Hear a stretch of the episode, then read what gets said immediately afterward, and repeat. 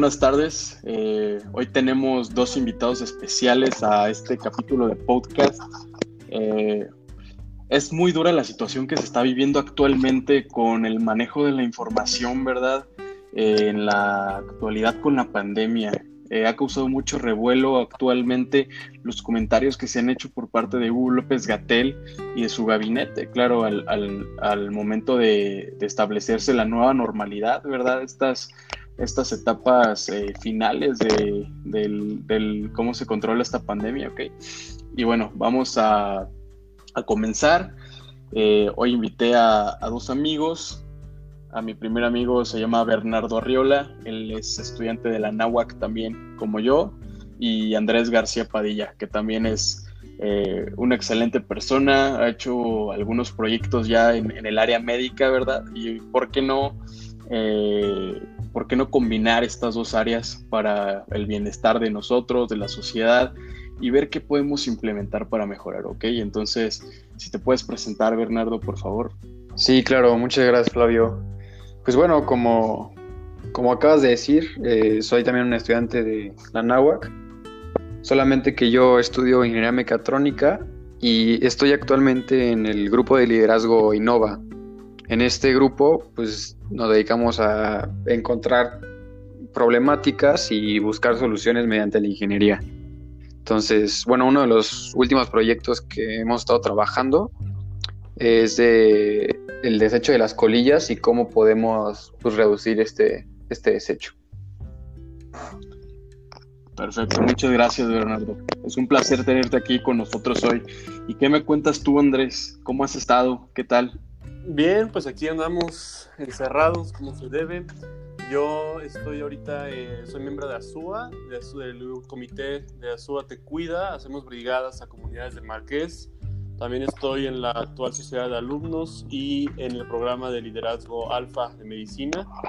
Eh, pienso que el proyecto más importante que hemos hecho son las brigadas médicas, lo cual es brindar pues atención médica y de nutrición a las comunidades que no tienen los mejores recursos del municipio del Marqués. Perfecto, Andrés. Súper interesante esto que hemos estado haciendo. Eh, de verdad es un, es un honor haber participado contigo en estas brigadas. De verdad que se disfruta mucho ayudar a la gente y cuando más lo necesitan, ¿verdad? Porque bueno, este, esto después se nos va a regresar y es súper padre, ¿ok? Y bueno, Hoy vamos a platicarles sobre cómo se están tomando ahorita las medidas, estos errores o aciertos polémicos que ha tenido nuestro presidente, nuestro subsecretario, ¿verdad? Que de verdad ya no se sabe ni, qué esperar, ¿ok? Entonces, eh, Bernardo me comentaba hace rato sobre esta, esta cosa de la curva, ¿verdad? Que se está diciendo que baja, que no baja, que ya le estamos aplanando, pero ¿qué nos puede decir al respecto sobre estos datos, Bernardo? Pues eh, primero que nada, eh, pues todos recordamos a mediados de la cuarentena cuando nos empiezan a mencionar que la curva se está aplanando, ¿no? Algo que pues, de acuerdo a todas las páginas científicas, todos los artículos, pues era totalmente falso. Y, mediante este, esto que dice el presidente del aplanamiento de la curva, se, empieza a dar esta liberación de las actividades y como este regreso a la nueva normalidad, como le dicen, ¿no? El problema yo creo es que como mencionan en un artículo, de, en el último artículo acerca de la pandemia de, en, la UNAM, que justo entre el 27 de junio y el 15 de julio vamos a enfrentar el, mayor pico de, de, de, los contagios por coronavirus y yo creo que esto se debe justamente al regreso a la nueva normalidad. No sé qué piensen ustedes. Sí, sí, yo creo que definitivamente no estuvimos en un momento para ya iniciar con reapertura de, lugares. Eh, a lo mejor una decisión que tenía que tomarse por, pues como el bienestar de, salud mental de las personas, pero yo creo que no era un momento adecuado. Aún faltaba mucho tiempo de seguir con, con las medidas de contingencia para poder iniciar en, en siquiera pensar en la reapertura de esos lugares. Y bueno, algo interesante que hay que decir es que la relación de casos activos con las defunciones, pues este, sí, sí espanta un poco al observarse, ¿no? Tenemos eh, hace algunos días 26.648 defunciones, ¿ok? Y casos activos tenemos casi lo mismo, entonces todas las personas que lamentablemente fallecieron, eh, ese número casi, casi, casi ya está en casos activos, gente. Entonces, de verdad, yo creo que sí se tomó algo muy precipitado este asunto, ¿verdad? De la nueva normalidad. Y vamos a ver qué, sucede. Bueno, y si me permites agregar este, de esta misma parte, yo creo que, como dices, algo que ha estado muy precipitado de la nueva normalidad, si es que ahorita, pues claro que, que está siendo peligroso, pues no me, no me quiero imaginar en, en, diciembre, ¿no? Y toda la época de invierno, donde pues siempre surge la influenza, todos los, todas las enfermedades, este, como neumonías, todas las enfermedades respiratorias, pues se van a agraviar totalmente con esto, ¿no creen? O sea, yo no sé mucho de, de esto como ustedes, me imagino, pero... Claro que sí, van a agregarse a ya una una enfermedad increíblemente importante que tenemos ahora. Van a agregarse muchísimas enfermedades que resurgen en temporadas de invierno y además en el periodo vacacional que hay muchas reuniones de personas que yo pienso que no creo que vayan a respetar al 100%. Ahí va, vayan a incrementar los contagios enormemente y no solamente de, pues ahora del, coronavirus, sino de otras, otras más. Claro, tenemos eh, la hipertensión que representa el 20%, ¿verdad? de las personas que enfermaron con COVID y que les fue mal. Tenemos también la obesidad, casi con un 20%, un 19,59%. La diabetes también que tiene mucho que ver, tiene 16,44%. Y, y el tabaquismo finalmente. Eh, y bueno, esto causa un daño severo, ¿verdad? En, la, en la, calidad de, de, de, la salud de las personas. Sí, pues es que... Claro que sí. Ah, perdón. Y creo que perdón, creo que algo muy importante que podemos observar de estas comorbilidades es que todas son, son, son prevenibles, todas son prevenibles basándonos en, los factores de riesgo de la población que son eh, pues los mismos de siempre que hemos tenido, sedentarismo, inactividad física, mala dieta, mala educación sobre cómo cuidar el estado de salud. Sí, justo me iba a decir lo mismo, me robaste la palabra, Andrés, eh, estoy totalmente de acuerdo con eso.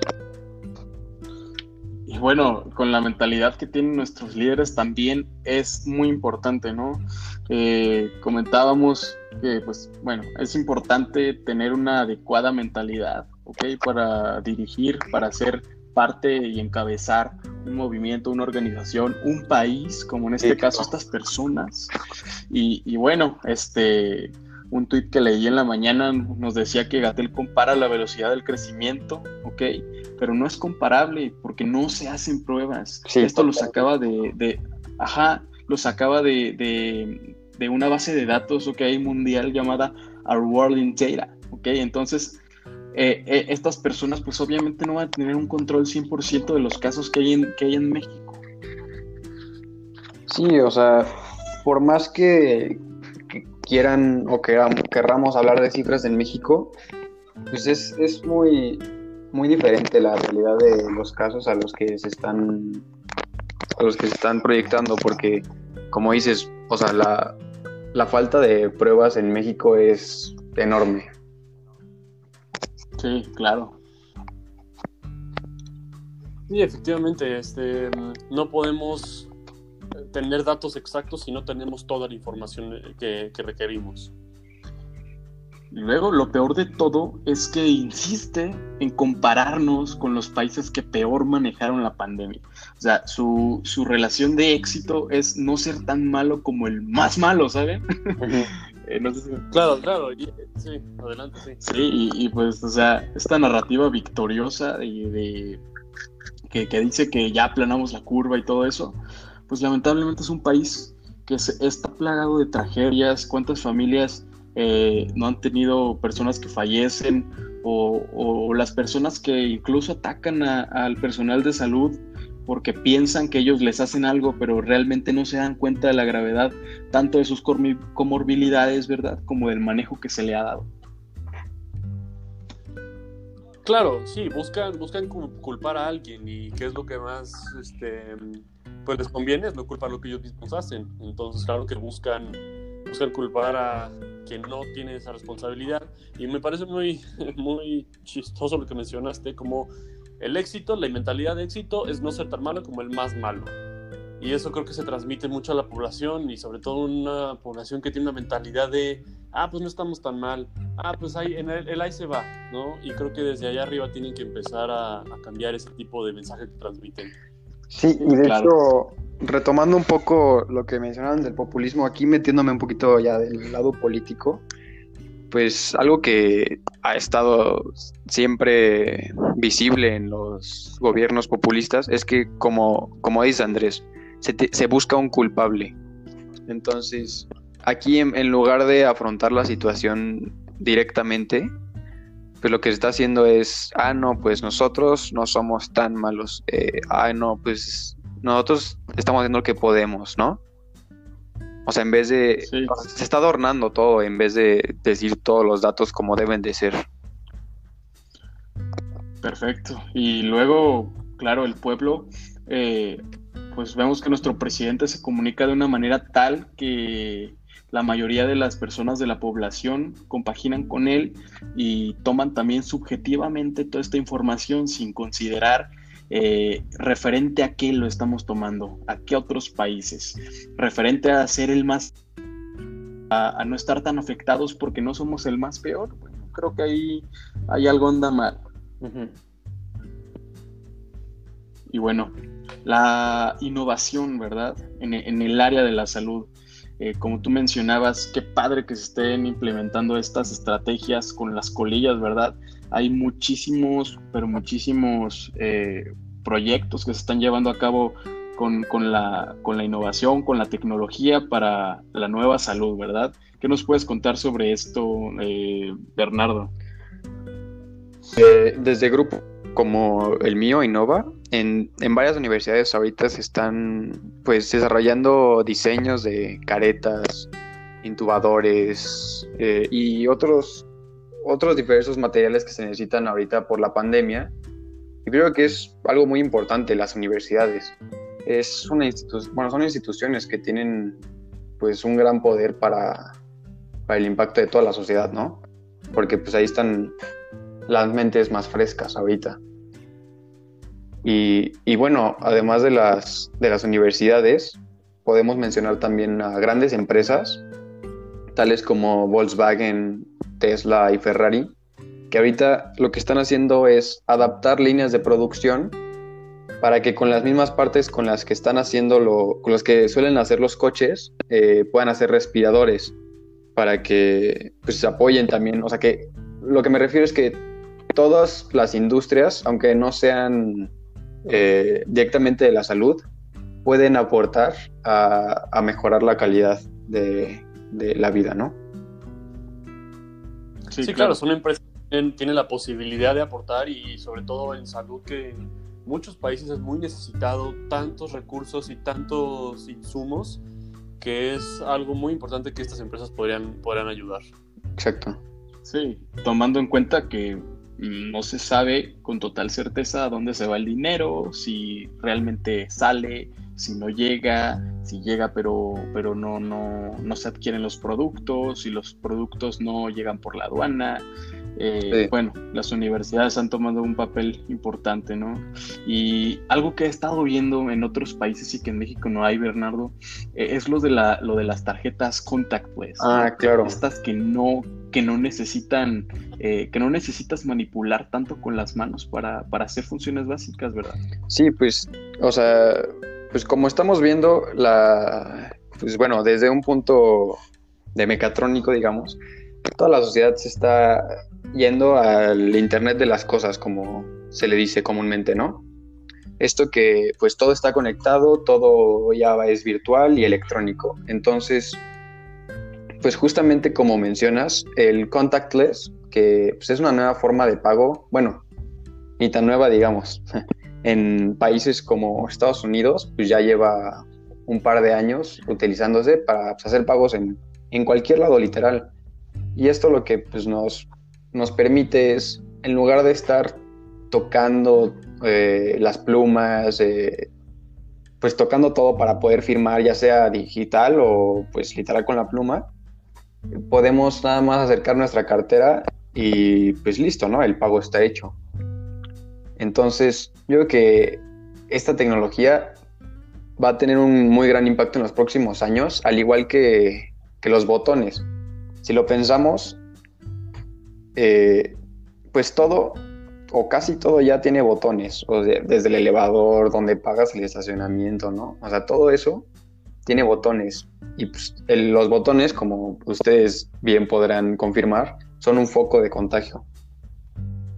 No. Claro, claro que sí. Y como tú dices, por ejemplo, tenemos desde las llaves que agarramos nosotros, que le damos al el botón con el que estacionamiento, el de la, eh, la, la para pagar con las tarjetas, todo, todo es un foco de, contacto, todos son fomites. Y ahorita es un, un enorme eh, riesgo para, para infección y quitando de fuera lo que estamos viviendo ahorita para muchas otras enfermedades, porque ¿quién no se nos va la onda, tocamos no sé qué tantas cosas, nos llevamos las manos a la cara, no nos lavamos, además quién sabe cuándo limpian y todo eso.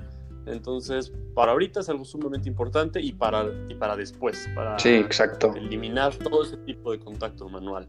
Sí, o sea, no es algo de ahorita. También otra. Ajá, ajá. Es, es, algo que siempre ha estado, que cuando vas a un viaje eh, te, te, agarra una, una, una, diarrea, una gastroenteritis muy cañona y pues esto ya debe cambiar. También otra problemática que veo mucho es la basura, los desechos. Eh, Andrés, tú que ya has estado en los hospitales y que tienes más contacto, ¿verdad?, con los pacientes, tú sabes que se, que se genera pues gran cantidad de basura, ¿no? Porque todo, todo debe ser desechable, todo debe ser estéril. ¿Qué nos puede decir al respecto? Sí, sí, definitivamente es mucha basura generada, tanto en quirófano, tanto en tanto eh, todo lo que viene empacado se va a desechar de alguna forma. Y lo que podemos observar ahorita es que debido a la situación en la que estamos, hemos observado que cada enfermo genera 2.2 kilos de basura y en todo el país esto se ha acumulado 350 toneladas de material no anatómico. Estos son eh, guantes desechables, cubrebocas, gogles, batas, todo lo que se tiene que desechar ha incrementado debido a esto y fuera de lo que estamos, de lo que estamos viendo ahorita, es una cantidad impresionante de basura que se tiene que encontrar la manera de poder eh, deshacernos de, tanta acumulación y además de poder em, pues reciclar, este, reducir todo esto que hemos este, pues, enseñando desde la práctica, ¿saben? Es que, y, y, justo yo lo veo que, o sea, claro que estamos cubriendo una, una necesidad o una problemática instantánea, porque pues ahorita la única manera de garantizar pues, o evitar los contagios es pues desechando todo el material que ha estado contaminado. Pero lo que no estamos viendo es pues la problemática que lleva años y pues, una de las mayores, si no es que la mayor amenaza contra la humanidad, que es eh, pues la contaminación, ¿no? Sí. Entonces, como, como tú dices, claro que eh, lo necesitamos, porque como dices, todo se tiene que desechar, pero pues tiene que haber una manera de, no sé, nuevos materiales eh, o, nuevas... Sí, nuevas Sí, exacto. Claro.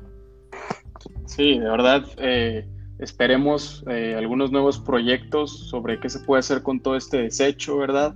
Si se puede realizar eh, algo de reciclaje, si se pueden fabricar algunas otras cosas con esto, y bueno, eh, pero básicamente, eh, bueno, y, con base en el libro de Gary Keller de lo único, que nos habla de, de, que simplificar las cosas es lo mejor que le podemos hacer al mundo y lo mejor que nos podemos hacer, nosotros ideamos seis cosas básicas que podemos implementar para cambiar el estilo de vida en la población, para que ya no haya tanto muerto por otras enfermedades. Ahorita en África está habiendo otro brote de ébola impresionante y bueno, imagínense si llega a expandirse como, como la pandemia por coronavirus, por COVID-19, ¿qué es lo que va a pasar, verdad? Entonces, Bernardo, por favor, cuéntanos qué podemos hacer con, con esto, eh, si se llega a implementar esta tecnología, Em, para evitar tantos, tanto contacto, ¿verdad? ¿Qué, es lo que puede cambiar y en qué lugares se puede aplicar? Pues mira, yo creo que la primera aplicación que yo le daría a estas nuevas tecnologías es en las tiendas de retail. O sea, digamos, el comprador de persona a persona, ir a la tienda, ¿no? Siempre que vamos a cualquier tienda, o sea, a lo que sea, pues necesitas agarrar el producto para verlo, necesitas estar agarrando el dinero para pagar, eh, el, eh, se están ordenando todos los productos, moviéndolos de lugar, entonces todo mundo está en contacto con todo, todo el tiempo. Y como mencionaba Andrés hace unos momentos, pues inconscientemente siempre te estás llevando las manos a la cara. Por más que quieras que no, ¿no? Entonces, si estamos en un ambiente que, en el que necesitas tocar las cosas, pues es un es una gran probabilidad de que te puedas contagiar, no solo ahorita del COVID, sino de pues, diversas enfermedades o bacterias, ¿no? Entonces, claro, lo que, lo que yo creo es que a la hora de aplicar estas tecnologías que hemos eh, platicado, como el contactless, pues disminuimos de una gran manera el, contacto y por lo tanto los contagios. Sí, de verdad. Y aparte, eh, eso que es más agudo por así decirlo, más en el corto plazo de ahorita. Eh, también debemos pensar a largo plazo, ¿verdad? En la salud pública, que es uno de nuestros, mm, yo diría que talones de Aquiles, ¿verdad? En, en, la salud mexicana. Eh, tú, Andrés, que ya has estado dirigiendo varias varias em, brigadas médicas que has enseñado a la gente. Eh, por ejemplo, recuerdo cuando fuimos a, a comentarles sobre la diabetes, sobre los signos de alarma que pueden tener, las cosas que consumen, cuando hicimos estas preguntas, eh, ¿tú qué, qué, propondrías para que mejore en este aspecto? Claro, somos grupos pequeños, em, las medidas y, la, y, todo este, este diseño lo hace el gobierno, ¿verdad? La Secretaría de Salud, todas estas infografías, pero que eh, creemos que no ha, no ha rendido sus frutos, ¿verdad? Sí, sí hemos observado el intento del, gobierno en realizar campañas, por ejemplo, la campaña de Checa, te Mídete, Muévete, híjole, llevaba ya varios años que ha estado eh, ya informándose y realmente no hemos visto una mejoría. Seguimos siendo país mundial, pero país líder mundialmente de obesidad infantil, de obesidad en adultos.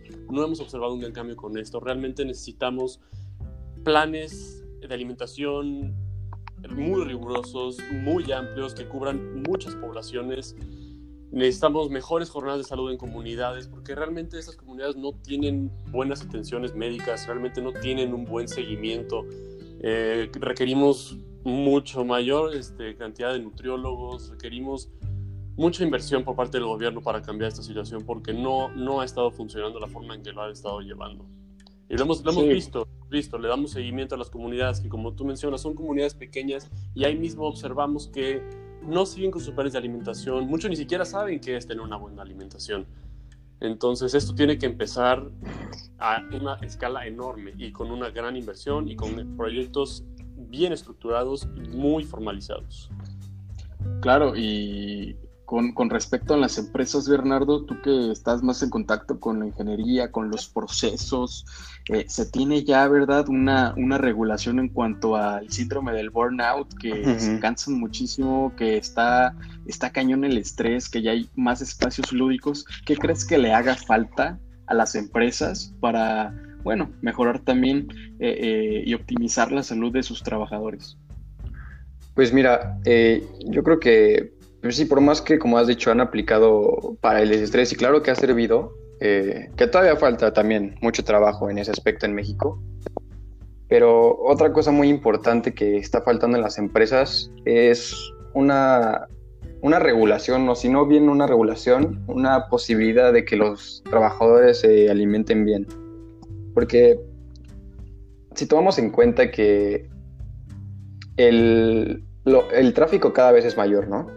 Entonces, pocas personas se pueden dar el lujo de ir a comer a su casa. Eh, ¿Esto qué significa? Que en lugar de ir a su casa, pues por comodidad y hasta por necesidad, porque no te da tiempo en el tráfico, pues tienes que ir a comer al puestito más cercano de ti, al restaurante más cercano de ti. Y pues claro que nunca vas a poder igualar la comida en casa, digamos casera, con la de un restaurante, un, un puestito que, pues, claro que tiene muchísimo más grasa. Bueno, en total, no es una buena alimentación. Entonces, lo que yo creo es que, si bien no, no permiten los horarios que, que los trabajadores vayan a su casa y coman de una buena manera, que por lo menos los, las empresas dediquen ese tiempo de comer, pero con, comedores, digamos, ¿no? O sea, que, tengan un plan de, comidas para los empleados que sea saludable para que así eviten salir a comer pues puro changarrito. me gustó, me gustó. Sí, tienes una, idea clara de, lo que está pasando y esperemos que, que en esta segunda mitad del año, el 2021 también, se llegue a implementar algo, algo bueno. Y algo que, yo también quisiera agregar eh, es, claro, eh, lo que vivimos todos los días y todos los días en Instagram tenemos, el marketing. El marketing es muy, muy, muy importante. Se ha vuelto algo crucial, una, una herramienta de primera necesidad, diría yo, si queremos vender algo, si queremos promocionar algo, crear una audiencia, ¿verdad? Y enfocándolo a la salud, ¿verdad? Que hace falta un poco, tenemos pocos médicos que, se han dedicado a, bueno, a hacerse influencers, ¿verdad? Eh, tenemos a, varios, tenemos al doctor Vic, tenemos a más médicos. Tenemos a la doctora Jackie, que también tiene una audiencia muy grande, que le gusta mucho la medicina preventiva, pero yo creo que también debe normalizarse, porque en México la medicina sí es, sí es muy, muy clínica y no me dejarás mentir, Andrés. Sí, claro que sí. Este, la verdad es que se ha hecho muy clínica y no tenemos una muy buena mentalidad sobre la salud pública. Eh, pero pues tristemente esto es algo que una persona no, no, puede cambiar solo, sino esto es algo colectivo, es algo que tiene que ser entre todos, ¿no? Y como por ejemplo podemos este, iniciar con la capacitación médica desde, desde el primer médico de contacto que le tiene que informar a su paciente que tiene que tener una mejor vida, tiene que tener una vida más saludable para poder evitar muchísimas de las enfermedades que, a las cuales está expuesto. Sí, y bueno, también esto lo podemos ver en la educación. Tenemos que, Esteban Moctezuma hace eh, algunos días, algunas semanas, eh, implementó esto de la vida saludable, ¿no? De esta nueva materia que se está llevando en la, en la educación básica. Entonces, eh, imagínate si a los niños durante toda la primaria o en, más ocasiones les, se les repite y de verdad se enfoca en tener una buena educación y unos buenos docentes en esta materia, imagínate, eh, estarían más conscientes de, lo que consumen, del ejercicio que hacen, ¿no? Porque pues, está el maestro de educación física gordito ahí, nada más que se sienta y te pone a dar vueltas, ¿no? Sí, exactamente. La, verdad, la educación es la mejor inversión y a lo mejor el cambio lo podremos ver dentro de un futuro, pero se tiene que empezar. Tenemos que empezar porque no ha funcionado la forma en que se ha estado llevando, simplemente. Ajá. Claro, y como último punto queremos em, darles a conocer que también para todos los que son veganos, que les gusta eh, estos estilos de vida, ¿verdad? Que se debe llevar una regulación en los mercados de carne, porque recordemos que en China se dio por, muchos dicen que por un contacto del humano con un murciélago contaminado, eh, otros dicen que no fue un murciélago, pero bueno, eh, creo que en estos países debería haber una regulación más en, estos mercados, que estas agencias sanitarias realmente lleven un control, una rúbrica con la cual pueden evaluar cuáles eh, instituciones, cuáles puestos en la calle, cuáles negocios son viables para, consumo humano, porque finalmente ya estaba que, otros virus, que el coronavirus, que el que no sé qué otro virus, pero bueno, este, imaginémonos eh, el peor escenario, ¿no? Entonces yo creo que es algo muy importante que tenemos que, manejar, igual en México, en muchos lugares sabemos que no se tiene un control adecuado de de la, de la carne de cerdo, sabemos que podemos contraer eh, unos cisticercos y al final tener problemas neurológicos, cosas muy cañonas, eh, entre otras, ¿verdad? Que no vamos a ahondar ahorita. Tú ya sabes este, que cuando comes en un lugar que pues no tiene las mejores medidas de higiene, eh, algo te pasa, ¿no? Y bueno, con estos cinco puntos muy importantes que, estamos aquí abordando, te los voy a volver a decir para que los tengas muy en cuenta y si puedes implementarlos, si eres empleador, si tienes tu empresa, eh, quieres especializarte en marketing em, o algo así, bueno, tenemos el primero que habíamos dicho, que era el cambio de medidas en tiendas. ¿no? El contactless, si puedes implementar pagos con tarjeta, ¿ok? La salud pública, ¿ok? Segundo, que incitar a que el gobierno haga estos planes de alimentación, ver con nuestros diputados locales, con nuestros senadores, presionar. Y hay muchos que son también medio influencers, ¿no? Como tenemos a Samuel García eh, acá en Nuevo León, que según está haciendo muchos proyectos. Yo creo que igual a todos nuestros, nuestros gobernantes podemos eh, pedirles que, el pueblo alce la voz. Bueno, tenemos como tercer punto las empresas, la regulación alimenticia sus trabajadores, ¿ok? Que también lo merecen. El cuarto, el marketing en salud, capacitar a nuestros médicos y fomentar congresos sobre esto. Y bueno, educación como quinto punto, que se lleve adecuada, eh, adecuadamente esta materia de vida saludable y que las universidades privadas o si tú tienes una escuela, una academia, consideres mucho que no solo es educación, no, no solo es inteligente ser educado, eh, saberte las tablas de multiplicar, sino también eh, sabes que existen más inteligencias, que existe la inteligencia emocional, la naturalista, entre otras, ¿ok? Y la regulación del mercado de carnes como último, como último punto, y de este tráfico de animales, y no solo animales, también, también plantas, también sabemos que muchas plantas pueden ser hongos, transmisores de enfermedades. Y bueno, con esto queremos agradecerle aquí a, Bernardo y Andrés por su participación. Eh, hemos disfrutado mucho esta emisión. Esperemos que se hayan llevado algo de nosotros, ¿verdad? Y si alguien, a mí no me queda nada más por, por decirles que muchas gracias. Eh, si ustedes quieren agregar algo, eh, con toda confianza, Andrés, Bernardo. Oh, pues, pues yo nada más quiero decir, sí, muchas gracias por escuchar. Este, algo, algo ahorita reciente que acaba de pasar, eh, nada más como último dato, dice, de acuerdo con una investigación publicada en la revista PNAS, que es Procedimientos de la Academia Nacional de Ciencias de los Estados Unidos, detectaron una cepa de gripe con potencial pandémico en China. Esto es ahorita, esto es de hoy, y podemos observar claramente como el último punto es de los más importantes, ¿no? Tenemos que cambiar nuestros estilos de vida. Perfecto. Pues yo creo que no puedo agregar nada más de lo que ustedes dijeron. Creo que cerraron muy bien.